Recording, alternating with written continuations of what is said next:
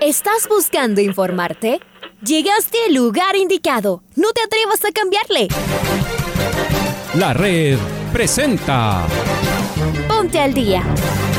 Información deportiva al instante sobre la actualidad de los equipos ecuatorianos muchos goles y el drama que tanto disfrutamos. Los albos se pusieron en ventaja con doblete de Adolfo Muñoz. La Libertadores Femenina cuenta con sus 16 equipos. Con la conducción de los periodistas de la red, Raúl el Profe Chávez y Andrés del Pichón Villamarín. Mucha información que contarles aquí en 102.1 FM. El microciclo de la selección que arranca el día de hoy. Ponte al día. La red. Bienvenidos.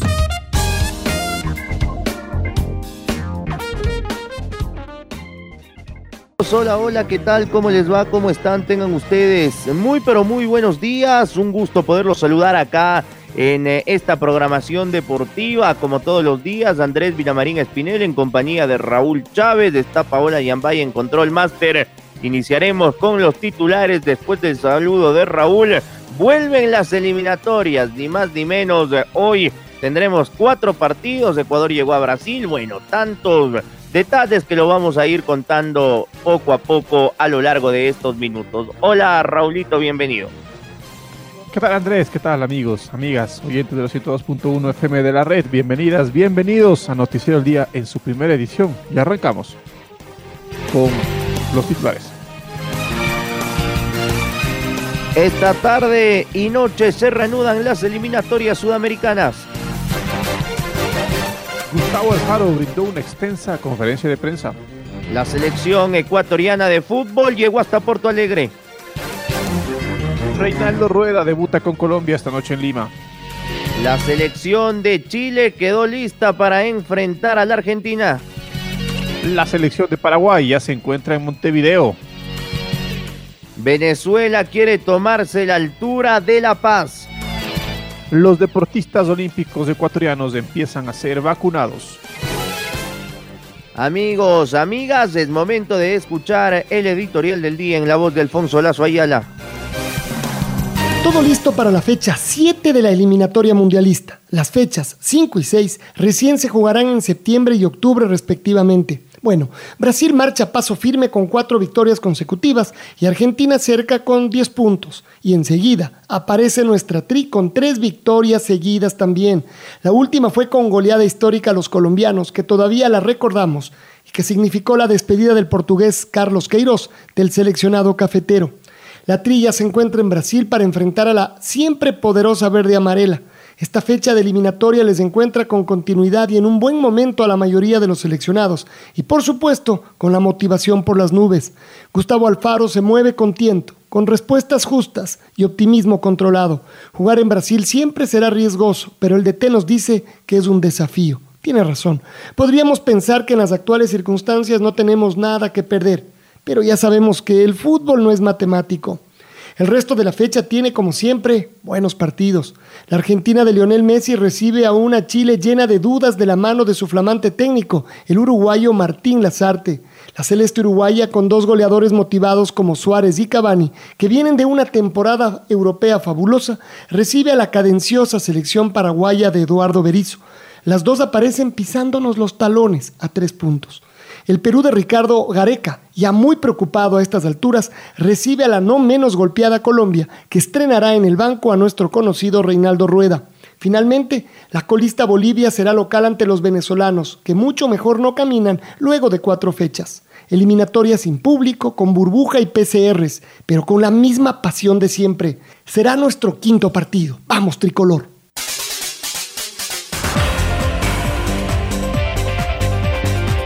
Escuchábamos el editorial del día en la voz de Alfonso Lazo Ayala. Vamos con las noticias. Hoy se reanudan las eliminatorias sudamericanas. Ecuador juega mañana en Brasil. Vamos con Domingo Valencia Lazo que nos tiene más detalles. Domingo, ¿cómo estás? Bienvenido. Hola compañeros, ¿cómo les va? Después de que se suspendieran las fechas 5 y 6 del Camino Sudamericano a Qatar 2022, esta tarde se reanuda el sueño mundialista de las 10 selecciones de Sudamérica con la séptima jornada. El primer juego comenzará a las 15 horas hora de Ecuador. Bolivia, que llega con un punto después de cuatro partidos disputados, reciben el Hernando Siles de La Paz a Venezuela, que llega tras ganarle 2 a 1 a Chile de local. En el Estadio Centenario de Montevideo, la Celeste recibirá a Paraguay. Los dos equipos llegan con 6 unidades tras el comienzo de las eliminatorias. El partido comenzará a las 17 horas hora ecuatoriana. Un rato más tarde, a las 19 horas de Ecuador, Argentina será local ante Chile en el Estadio Único Madre de Ciudades de Santiago del Estero. Chile tiene 4 puntos mientras que Argentina es segundo con 10. Finalmente, Perú jugará con Colombia a las 21 horas hora de Ecuador en el Estadio Nacional de Lima. Colombia llega con 4 unidades y Perú tiene solo una. Mañana se completará la jornada con el Brasil-Ecuador en el Beira Río de Porto Alegre. El encuentro comenzará a las 19 horas 30. La octava jornada se disputará íntegramente el próximo martes 8 de junio. Informó para el Noticiero al Día Domingo Valencia. Compañeros, volvemos con ustedes de Estudios Centrales.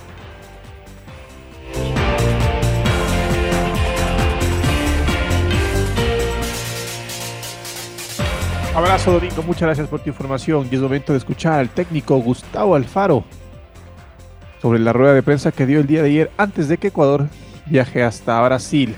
A las de la noche ya llegó el combinado ecuatoriano hasta suelo brasileño. Escuchemos lo que dijo Gustavo Alfaro. Da una fecha que es el final de todas las competencias que, que cada federación tiene en distintas partes del mundo.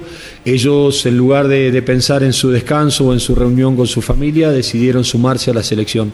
Eso para mí es muy valioso porque me permitió la posibilidad de nivelarlos, al, algunos nuevamente en el aspecto físico y futbolístico, y a medida de que otros se iban sumando después, porque las competencias se alargaron hasta el último domingo, ya a partir del lunes tener a todo el grupo. Y, sí, durante toda la previa, los muchachos preguntando permanentemente cuál era la mejor manera de poder llegar a sumarse a la selección, en la logística de viajes, que, que también está muy complicado también, traslado desde algunos lugares por el tema de pandemia también y la frecuencia de vuelos y todo lo que eso implica. Así que en, en definitiva estoy muy conforme con el, trabajo que, se ha hecho, primero de logística de toda la gente de la Federación de, de, Ecuador que pudo cuadrar para que los jugadores lleguen lo más rápido posible, a los jugadores que, que muchos de ellos que habían terminado la competencia se dieron su posibilidad de vacaciones para sumarse rápidamente a la selección.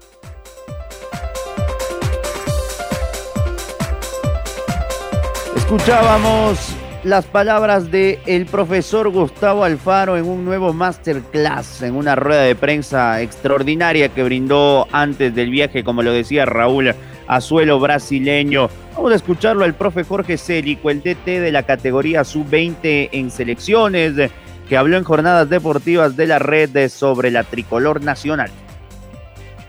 Yo lo veo Alfaro convencido de, de lo que tiene no creo, viste, es muy difícil transmitir algo que uno no siente. Y me parece que, que bueno, en el caso de Gustavo Alfaro yo he visto que ha transmitido a los jugadores algo que realmente siente, que Ecuador tiene la capacidad de poder ir a Brasil y hacer un gran partido.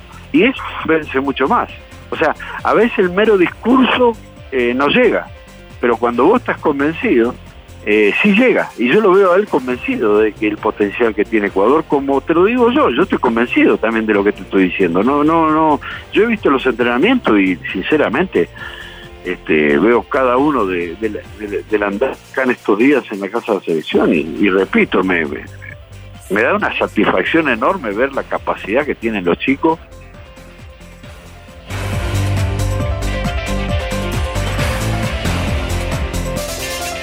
director técnico Martín Lazarte tiene listo el 11 para sumar en Santiago del Estero cuando Chile visite Argentina por la séptima fecha de las eliminatorias sudamericanas. Estamos con nuestro compañero Pablo King, quien nos va a ampliar el informe. Pablito, buen día, ¿cómo estás?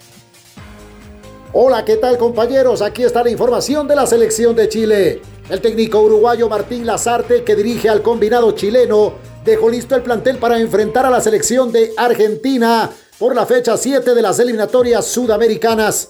En el arco estará Claudio Bravo. En la defensa por la derecha Mauricio Isla.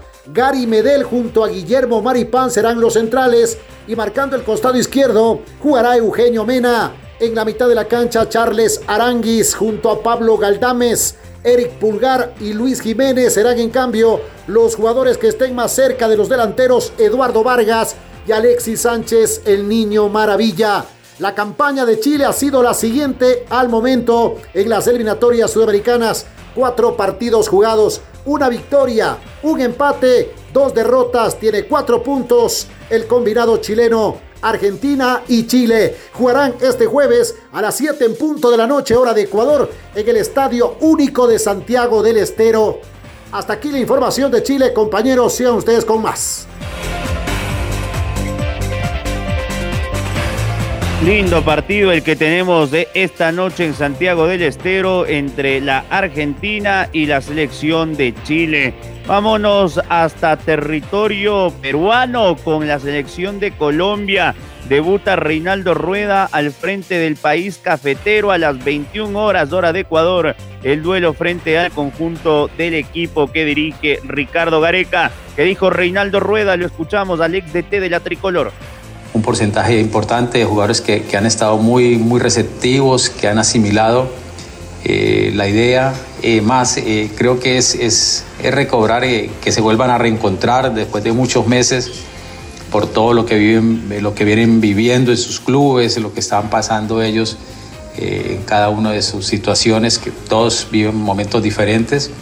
Pero creo que, que está ya un ordenamiento en cuanto a sistema, eh, intentamos eh, dos variantes, eh, no se puede intentar realizar muchas cosas en cuanto a, conceptos. Hoy vamos a realizar el, último trabajo teórico con videoanálisis y posteriormente el trabajo práctico que ya nos dará la idea final para mañana.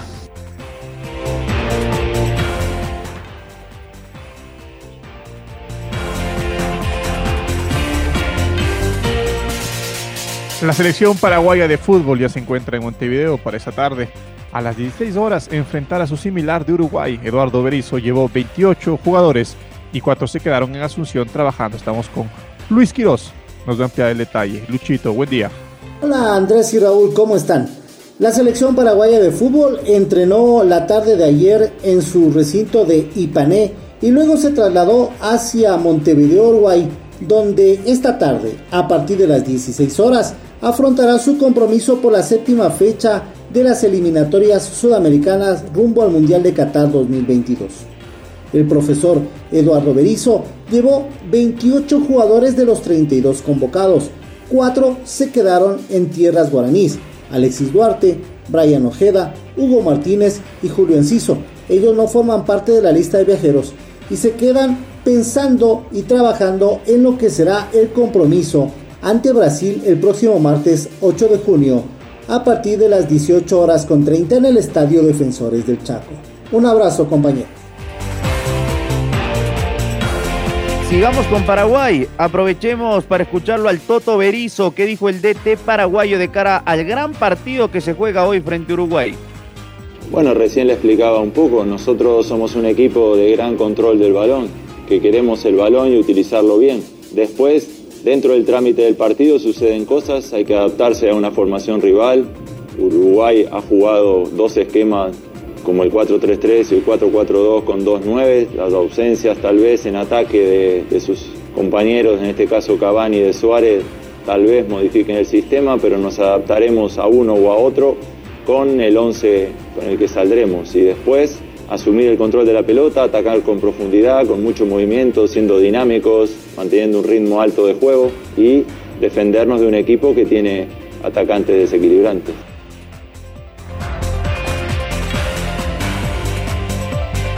Y esta tarde, a partir de las 15 horas, Venezuela visita a Bolivia. Es momento de escuchar al técnico llanero, José Peseiro. Sin pandemia podríamos ter hecho seis partidos amistosos ou oito, isso poderia aportar para nós outros. Evaluar jogadores e poder poner algumas dinâmicas, algumas ideias ou na filosofia de jogar um pouco mais ofensiva, mais audaz. Sem tempo, não é possível. Sem amistosos, não é possível. Por isso teremos que fazer isto, mas ao mesmo tempo, e tão importante Tomás, é buscar o resultado enquanto. Resultado? Que é o sonho que temos. Não podemos, ou então vamos abandonar o sonho, não passa nada. Agora, não importar os resultados e vamos montar, porque montar ou desmontar a coisa que hace bem na equipe. Para cambiar rapidamente, por mais que vocês lo queiram e eu também lo queira, é uma loucura e estamos mais para perder para ganar. Antes de escucharlo al ministro del Deporte, Sebastián Palacios, quiero reiterar la fecha de eliminatorias para esta tarde.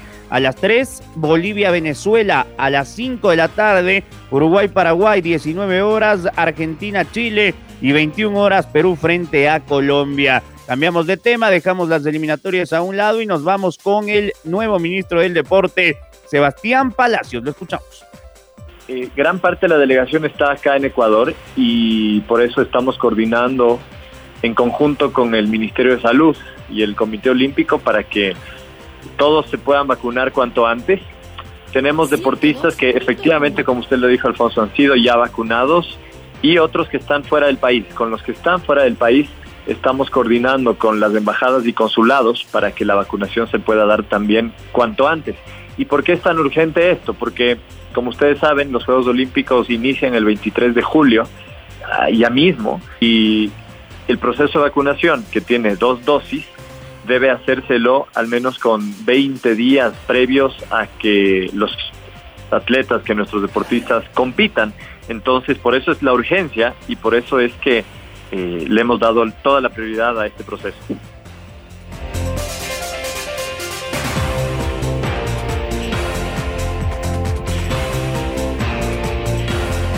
Momento de escuchar a Alfredo Campos. Se clasificó a los Juegos Olímpicos por la rama de BMX.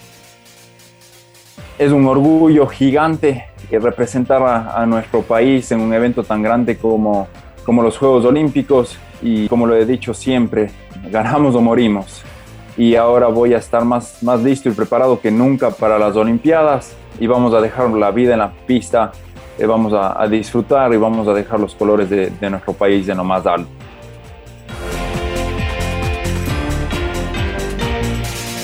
Nos alegra por el gran Alfredo Campos, ojalá y que las lesiones eh, no le impidan eh, en el sueño olímpico en Tokio 2020 será la gran prueba que tendrá este extraordinario deportista. Vámonos con Nelson Gutiérrez, entrenador de atletismo de alto rendimiento, que habló también en la red y lo ponemos a consideración de ustedes. A ver, por ejemplo, el primer lugar del, Campeonato del Mundo de Doha, eh, Noah Miles, el norteamericano, ha competido en dos ocasiones. Las marcas no han sido tampoco eh, como años anteriores tan grandes. El que más se ha, se ha tenido eh, fogueo internacional ha sido el, canadiense Andrés de Grais, ha participado en cuatro veces en competiciones. En una de ellas bajó de 20 segundos. De ahí, eh, rivales como el turco, como el mismo inglés, se mantienen al margen de correr 20-20, 20-40. Eh, el pronóstico de Alex de salir a, a la palestra mundial está entre los 20, 20, 20 segundos, 20, 20, eh, y posteriormente ir rodando ya como, como, tal. Nosotros estamos, o sea, con las mismas perspectivas de llegar a, a un podio olímpico y bueno, ese es el anhelo, para eso estamos trabajando. Y ayer por la fecha 11 de la Serie B, el Nacional recibió a Liga de Puerto Viejo en el estadio Gonzalo Pozo Riparda. El marcador final fue 1 a 2 los goles del partido. Marcaron, marcaron Mateo Zambrano para el Nacional al minuto 2, Franco Lego al 81 de tiro penal y Leonardo Nazanero a los 94. Para la Capira, el cotejo arrancó con el elenco local buscando imponer condiciones y conseguir el primer tanto. El Vitri salió a proponer en campo rival y generar daño desde la posesión al minuto 3. Mateo Zambrano aprovechó una mala salida de la Capira y marcó la primera de la noche. Al minuto 80, un centro desde el sector derecho de Hugo Vélez impactó en la mano del, de un zaguero de cuadro del Nacional y el juez central decretó penal. Al que fue el cobro fue el, goleador Franco Olego que marcó cambiando de palo a Leodán Chalá. Y en el último minuto de adición, cuando ya se jugaba el minuto 94, un fuerte tiro libre de Arge, Argemiro Vaca no pudo contener, contener Leonardo Chalá y en el rebote apareció Leonardo Nazareno, quien había ingresado al cambio para decretar el 2 a 1 a favor de la Capira. El Nacional se quedó con 17 puntos, mientras que Cumbaya sigue con 22. Y esta noche se cierra esta fecha 11 de la Liga Pro en la Serie B en el Estadio Olímpico Atahualpa, transmisión de la red América frente al Atlético Porteño. Ya lo decía Raúl, Cumbaya tiene 22 puntos más 3, seguido de el IDB Junior con 18 puntos más 6, tercero Nacional 17 más 5, cuarto Atlético Santo Domingo 16 más 2, quinto Guayaquil Sport 16 puntos, sexto Chacaritas 16 menos 1, séptimo el América 12 puntos, octavo Liga de Puerto Viejo 11 menos 4, penúltimo Gualaceo 11 menos 4 y en el último lugar el rival del América esta noche, el Atlético Porteño con 9 puntos y menos 7 de gol diferencia.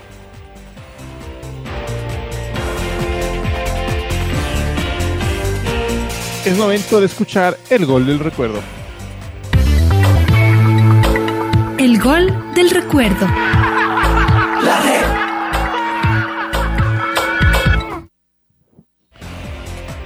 El 2 de junio de 2004, la selección ecuatoriana de fútbol recibió a Colombia en el Estadio Olímpico Atahualpa por las eliminatorias rumbo a Alemania 2006. La tricolor ganó 2 a 1. Recordemos el segundo tanto tricolor, obra de Franklin Salas, con los relatos de Pancho Moreno y los comentarios de Julio Lazo. Entra Alex Aguinaga, gana el balón. La bola es del jugador Tenorio, le hacían falta de atrás el árbitro Pena. Iván Hurtado frente a la pelota. Se demora Iván Hurtado o el árbitro en pitar. La pelota va hacia el área. Bien, entra.